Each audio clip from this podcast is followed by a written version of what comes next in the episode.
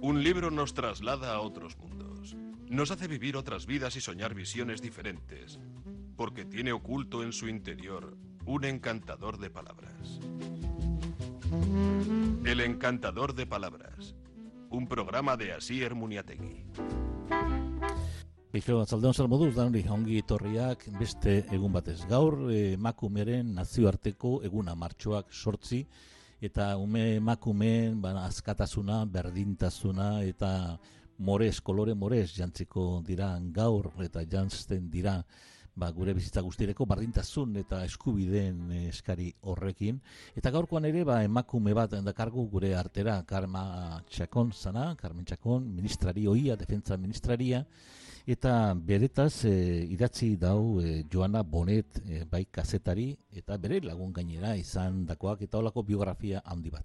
Buenas tardes, amigas, eh, amigos y bienvenidos esta tarde especial del 8 de marzo de, en que estas celebraciones en pos de, la igualdad de la mujer pues deben ser un toque de atención. Nosotros eh, creo que hoy pues lo redondeamos con una biografía realmente magnífica de una gran mujer que luchó por todos esos derechos, por la igualdad, por, por la mujer en general y yo creo que por las libertades también, ¿verdad? Eh, hoy vamos a hablar de la biografía de Carmen Chacón, la mujer que pudo gobernar. Ese es el título de la obra que ha escrito Joana Bonet, esta periodista amiga, que es muy difícil ser periodista, escritora, amiga y encima hacer con esta exquisitez una biografía tan importante que luego hablaremos, pero fue retrasándose mm, por muchos motivos y todos muy bien reflejados en este libro. Joana, buena tarde, Arrachalde, buenas tardes, gracias por estar este día tan Buena. especial. Buena tarde, Arrachaldeón, eh, Carricasco, Asier. Bueno, Muy eh, Joana. de estar con vosotros, sí. Bien. Eh, empezamos en el origen del libro y leemos que en un viaje en tren eh, a la altura de Calatayud tú recibes el mensaje Sí, de que te informa de la muerte de Carmen Chacón y desde Sí. luego luego pues sobre el día 10 de abril del 2017 escribes ese artículo en La Vanguardia eh, mi amiga Carmen claro eh, para ti aparte de trabajar con ella, ir en sus viajes, conocerla, aparte es una amistad, es un golpe muy fuerte, ¿no? No sé si más inesperado quizás. Sí. Cuéntanos. muy inesperado, Sí. porque Karma siempre vivió, eh, co- digamos, contra la adversidad. Sí. No, mm, hacía que olvidáramos que padecía una cardiopatía severa. Severísima, una cardiopatía que de hecho cuando, cuando nació, eh, asistida, eh, a su madre la asistieron en el parto 13 médicos, eh, les dijeron, no le, no le pongáis nombre, esta niña no tiene viabilidad, no sobrevivirá. Y, y curiosamente, bueno, pues Karma sobrevivió, su corazón, aunque latiendo muy lentamente, fue avanzando y ahí empezó a escribirse la vida de una mujer valiente, de una mujer vitalista, eh, con, un, se- con un sentido compromiso Ujú. eh, social por el bien común, porque tenía también escrita la historia de una familia, de su familia, que padeció la represión, eh, la guerra civil, los campos de concentración, una familia muy humilde, de clase obrera, una clase obrera que nunca la oprimió porque consiguieron so- trascenderla, sobrevolar, escribir. Y bueno, y en aquel tren, Asier, pues claro, yo me quedé verdaderamente, bueno, fue un shock brutal, Sí, me sí. encerré en el baño, pensaba que al principio dije, qué disparate, pero ¿qué me están Mm. diciendo? Porque nos hacía olvidar que, eh, que bueno, que tenía una cardiopatía severa, eh, vivió de una manera tan eh, intrépida, sin miedo, eh, siempre animando a- al otro, eh, que curiosamente una, una viuda que, con la, a la que entrevisté, una viuda de un teniente fallecido en Afganistán, Sí. eh, me, me contó que cada Navidad Karma la siguió llamando hasta su muerte para preguntar cómo se encontraban sus hijos, cómo estaba ella, y me dijo, y en ninguna ocasión yo le pregunté, ¿y tú cómo estás? Ya. Mira, eh, hoy es eh, un día muy especial, obviamente, estamos hablando del 8 de marzo. Eh, a mí me ha llamado la atención y la primera que me ha enamorado, porque ella ya me ha enamorado como... Porque ser pionera en la historia es muy difícil hay que tener una fuerza, hay que tener una fuerza bestial para aguantar todo lo que tuvo que aguantar esta mujer por ser lo que fue y por representar lo que fue. Pero empiezas y dices, bueno, primero, el mejor homenaje a la abuela Sebe, que me ha enamorado antes de nada. Ah, bueno, qué, eh, qué importante es, eh, por ejemplo, el que, y hay que agradeceros a, a gente como tú que escribís unas biografías de estas personas, por ejemplo, en este caso, habrá, y te lo digo de verdad, habrá un 90, no voy a decir un 100%, pero un 99,9% de jóvenes en el País Vasco menores de 25 años eh, que no sepan qué fue Euskadi Esquerra. Y la abuela de esta señora, la abuela Sebe, votó a Euskadi Esquerra en las elecciones. Digo, qué grandeza, digo, que lo primero que te quiero agradecer a, Joana Bonet eh, es, eh, o sea, esos detalles, es decir, joder, y traer a Euskadi Esquerra, de los que somos ya mm, sesentones, es decir, joder, qué alegría. Se nos había olvidado que existía también a nosotros, ¿eh? Y estas biografías nos, nos rememoráis tantas cosas, nos traéis a colación tantas cosas, porque la historia pasa tan rápido y tan, tan, lo de ayer y lo de ahora ya es tarde ya. Imagínate Euskadi Esquerra, ¿no? Y la abuela Severina, pues votó a Euskadi Esquerra con dos o varios, o sea. Sí, hay, que, recordar que a su padre, su padre fue uno de los paseados de Burgos, eh, asesinado, fusilado en 1930, agosto de 1936, y aún eh, no saben dónde lo enterraron como, como al, resto, ¿no? Eh, esta mujer, con 14 años, vigilaba el, trío, el trigo en la era. Se ocupaba, ayudaba a su madre, eh, pues viuda reciente, con, con cinco hijos, embarazada de uno, y, y, la historia de esta mujer es una historia de valentía, de tesón, de resistencia, pero también de optimismo. Yo la entrevisté, bueno, ya has visto que está que, que plasmo eh, sus palabras en el libro y y cuando yo la conocí leía el periódico desde la con ochenta y pico años desde la primera hasta la última página. Es que es un personaje que yo digo eh, Joana no le dará por escribir una novela de esta mujer porque claro esa historia los falangistas el cura Gaudemio la lista negra por reunirse en la casa del pueblo de no por no ir a misa etcétera. la gentuza que eran, gentuza que, es que es un personaje de novela esta, esta, señora y su familia bueno toda la familia de Carmen ¿no? son, son... es verdad la no, sí, sí claro el abuelo también, Francisco Piqueras, el, el, anarquista también, ¿verdad? Sí. Que es otro gran personaje. Por eso les he dedicado varios, varios capítulos, porque son auténticos personajes que ayudan a entender cómo eh, se ha fraguado la historia de España en la actualidad también los cierres en falso que ha habido en cuanto, digamos, apelando a la memoria histórica, ¿verdad? y, y, yo creo que es una historia que en lugar, digamos, de anidar en el rencor que podían, porque lo pasaron muy mal, porque incluso mm, eh, pues eh, llegaron a, a, detener a, a, Piquera sin razón eh, en, en, una visita de Franco en Barcelona, solo carácter preventivo. Le cerraron todas las puertas, no encontraba trabajo, no le daban trabajo.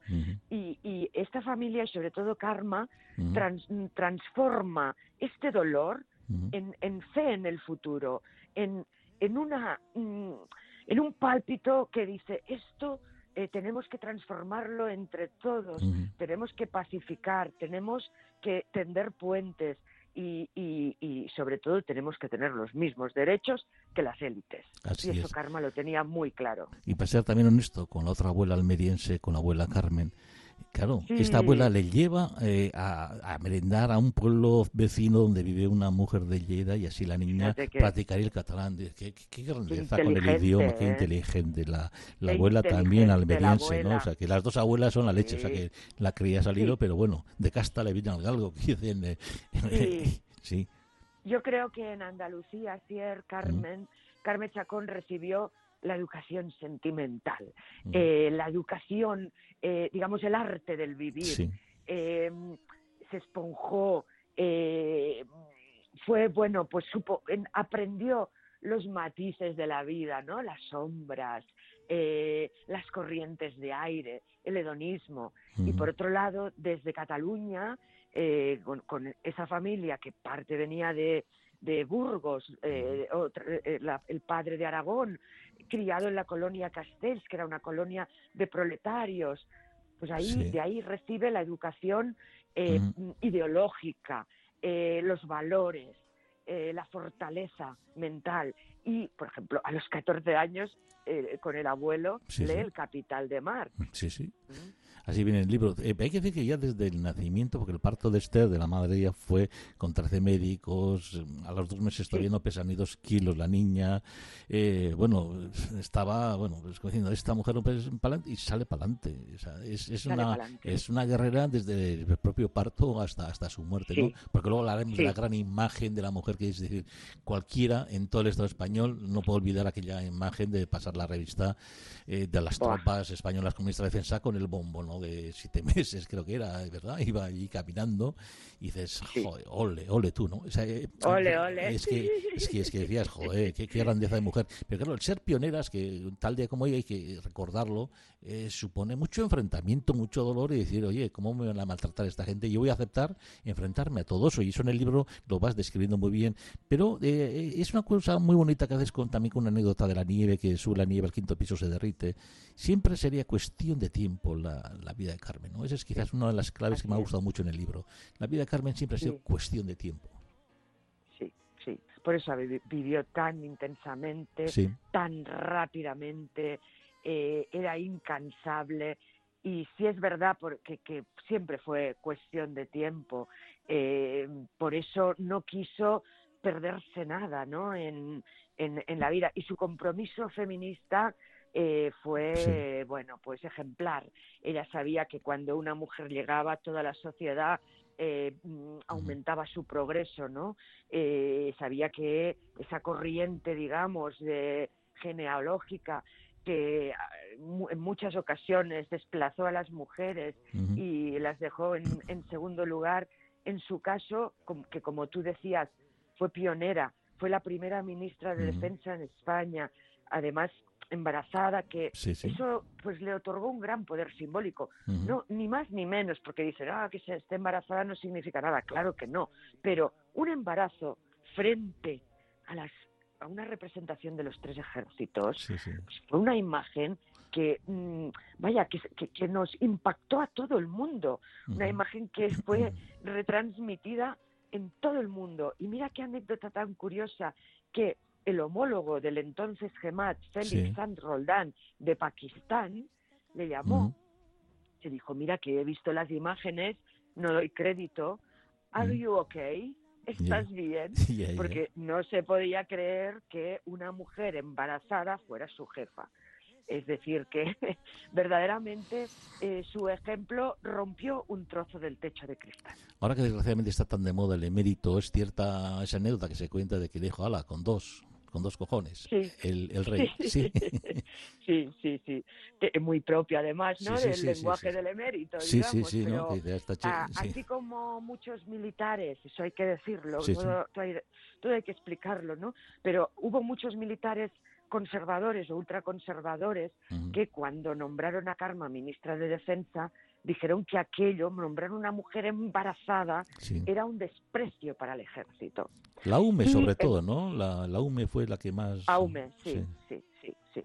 Y, pero en cambio, pues el, emérito siempre estuvo a favor del nombramiento de Karma, la animó, eh, la jaleó, y, tenían una relación cercana, así es. Quizás también ideológicamente, de alguna manera, eh, entre sus valores también está la reconciliación del propio ejército con la izquierda. Sin duda. Eh, eh, esto también en el libro lo comentan varios militares y dicen, en defensa pasaron ministros de izquierda y ministros de derecha, pero ninguno tuvo la valentía de reconocer el mérito y de restaurar restaurar el honor de los militares demócratas, de los militares llamados rojos o de izquierdas, de los que durante la transición eh, crearon la UMD, la Unión de Militares Demócratas, para mm, vigilar la transición, para que la transición fuera pacífica y para que no hubiera rebrotes reaccionarios, ¿no? Y su papel fue importantísimo, pero los expulsaron después. Y cuando reingresaron, eh, lo recibió el Bedel. Entonces, Karma acerca el ejército a la sociedad civil y, como tú muy bien dices, al, espíritu socialdemócrata o a las posiciones de izquierdas. Continuamente dice, a ver, no es un ejército pacifista, este, no seamos tampoco naif, pero sí es un ejército pacificador. Y lo primero que hace es mm, acercarlo a la sociedad. La sociedad ya eh, había, afortunadamente, se ha ido transformando gracias a la fuerza también de nuestra sociedad civil, además de las instituciones. Carmen era una mujer de Estado y creía en las instituciones como lugares de escucha, ¿verdad? Y, de diálogo, pero eh, mm, el ejército continuaba teniendo mucha caspa franquista. Ella introdujo el principio de laicidad. Eh, ella introdujo el principio de inclusividad. Incluso llegó a cambiar una norma para que un militar trans pudiera entrar, pudiera eh, no, no fuera expulsado. Eh, luego, pues por supuesto, promulgó la ley de derechos y deberes, que era una, una vieja em, reivindicación de muchos militares que querían tener el derecho a asociarse libremente. Bueno, la verdad es que eh, le sacó mucho polvo a esa casa y a ese Aparte se ve también que en el libro que, es su humanismo, ¿no? Es decir, siendo ministra de Defensa, aquellos militares que mueren ella les llama a la familia, acude, da la cara continuamente y luego durante los años siguientes, todos los años, Navidad, sigue felicitando. Eh, o sea, ese es humanismo, esa, esa grandeza, ¿no? que, Exacto, en mm. los, es lo que dice Nabokov, ¿verdad? Para los escritores, acariciar los detalles. Mm. Karma tiene una visión muy muy literaria de la vida, porque en el fondo pues ella es una, una amante de la literatura, eh, del ensueño, tiene un mundo interior muy, muy rico y mm, ella da su teléfono a las víctimas, su propio teléfono, se ocupa de, de, recibirlas en Madrid y entregarles las, las autopsias a mano. O sea, es eh, eh, cuando, cuando muere algún militar en Afganistán, se ocupa siempre de repatriarlo personalmente. O sea, viaja hasta Afganistán, que yo hice en una ocasión ese vuelo eh, en aviones militares y es tremendo, tremendo. O sea, yo casi desfallecí mientras Karma, en cambio, estaba leyendo una novela de, de Stig Larsson para que veas la fortaleza, ¿verdad? Que tenía, que, tenía y eh, humanizó, por supuesto que humanizó la política. Pues estamos, estamos hablando del libro de Joana Bonet, Chacón, La mujer que puede gobernar, publicado en Península. Eh, hay que decir que a nivel de, de la cultura, es tan importante en ella, era su asiento moral. Es decir, a través de la cultura hace sus componentes morales. Eso es importantísimo, porque eso, claro, eso supone intelectualidad, supone reflexión. Y claro, hay una cuestión que llama mucho la atención, que dices en el libro, que escribe ya desde los seis años todo, esa obsesión por fijar el pensamiento, por fijar las ideas, por proteger todo lo que se puede perder o expandir, ¿no? Ella guardaba todo, o sea, escribía todo, que es, curioso. Sí. Sí, claro, para ella su ambición nunca fue digamos lo material, pues el dinero, eh, los lujos, los no, su ambición era la cultura, las artes, acercarse al creador, eh, al, al, músico, al, al, escritor, a la escritora, eh, el poder eh, mover ideas desde la cultura, ¿verdad? El lograr que se muevan las ideas, que se encienda la creatividad y, mm, y el conocimiento y el saber y la cultura. Mm, la verdad es que todo eso fue su, verdadero ascensor social. eh, era una familia muy humilde, que, ¿sabes? Y, y fue, pues, ese pedaleo constante con, con las letras, con el conocimiento, con la historia y con el compromiso. Pero según dices tú, el abuelo Piqueras, que es la que más que, más cree en la nieta, en su procacidad de, esta, esta, niña vale mucho, esta va a llegar a presidenta, o sea, lo dice la, el abuelo ya desde el principio, ¿no? Y con él tiene una conexión, parece muy especial con el abuelo. Sí. Mucho, mucho, mucho. Yo creo que fue su gran mentor. Eh, luego han querido atribuirle pigmaliones a Carmen a lo largo de su vida política y en absoluto. En todo caso, el, el, gran mentor fue Piqueras que era anarquista, que nunca la votó, además, pues es muy curioso, para que veas las convicciones profundas de esta familia. Él como anarquista no la podía votar, pero en cambio eh, pues fue uno de sus mentores En, en, lecturas y en formación. Luego, por supuesto, en la Facultad de Derecho, pues tuvo a Xavier Arbós, que la mandaron a ser, a ser de observadora de, en Albania y en Kosovo cuando aún era muy joven. tiene una carrera internacional, o sea, se formó en diferentes universidades, en Manchester, en, Quebec, en Montreal, siempre con becas. Sí, sí. Eh, y lo que me decías antes, se me ha olvidado una cosa importante en la humanización de la política, que era el abrazo. Los dos, los militares, los dos gemats a los que, ex gemats a los que entrevisté, eh, Julio José Rodríguez y Félix San Roldán, me dicen, coinciden en decirme, es la ministra que mejor abrazaba. Y tenía, empatizaba con el dolor, sabía entender el dolor del otro.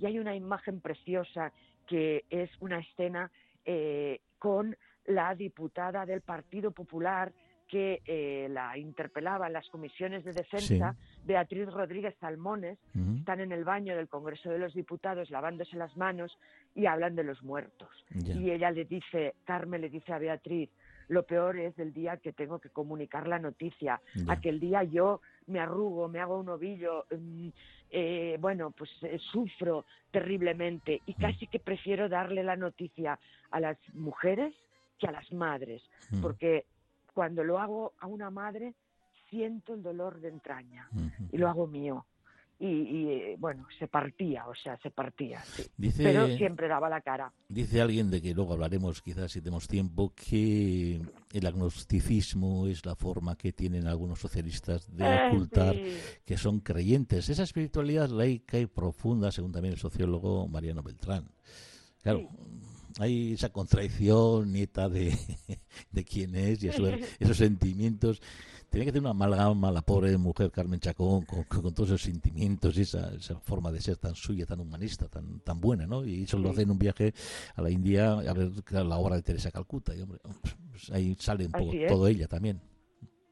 Sí, sí. Esta frase eh, es de José María Cano, del músico y del artista, eh, con quien mantienen una, mm. una relación apasionada durante unos meses. Eh, digamos que se complementan se escuchan, se acompañan y viajan a la India a los hogares de, de a Caligat, a los hogares de los desamparados de la Madre Teresa de Calcuta. Yo ahí ayer me hago una, un planteamiento que es el siguiente.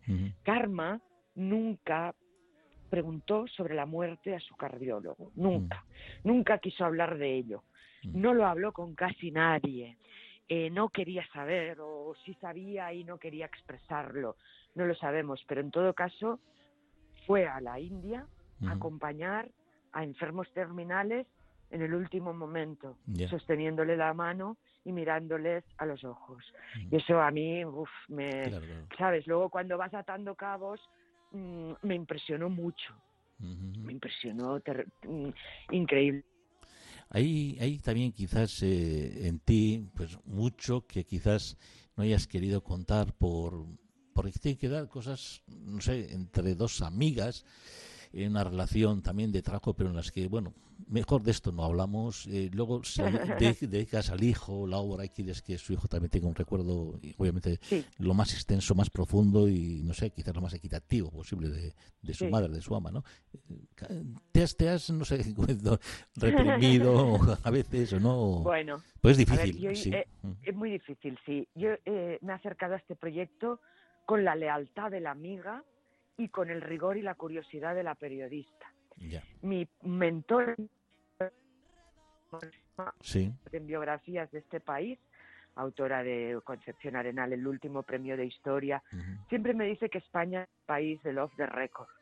Y, mm, y que hay que enfrentarse, digamos, con todas las contradicciones del personaje, ¿no? Eh, porque eso también resume el, el goce de lo que es vivir, la, la, la grandeza de lo que es vivir. eh, la verdad es que yo no he callado nada, pero por otro lado, eh, sí que en el relato, mm, digamos que el pulso de una sensibilidad y una mm, narrativa eh, que le resultaría cercana y propia a Karma lo he tenido, la, he tenido muy en cuenta. No he entrado en el morbo, Asier, porque a mí no me interesa y no creo que a los lectores de este tipo de libros tampoco. Eh, y, y el hecho de ser amiga me ha permitido pues entrar en aspectos más desconocidos eh, que bueno para, eh, he guardado estos, estas confidencias durante 12 años que han estado encriptadas ¿no? en mi ordenador y cuando nos decidimos a publicar esta biografía, la propia familia que ha sido mi auténtica, o sea, han sido mis cómplices, han, ha sido mi apoyo, han sido generosísimos, pues ellos me dijeron, no tenemos que ser hipócritas. Y yo creo que en periodismo, sabes, eh, el tiempo no importa, al final todo se puede acabar contando si lo cuentas bien, si sabes cogerle el compás, ¿no? A la, a la, a la realidad y también a la complejidad de estos hechos. Todo es una cuestión de compás en la vida.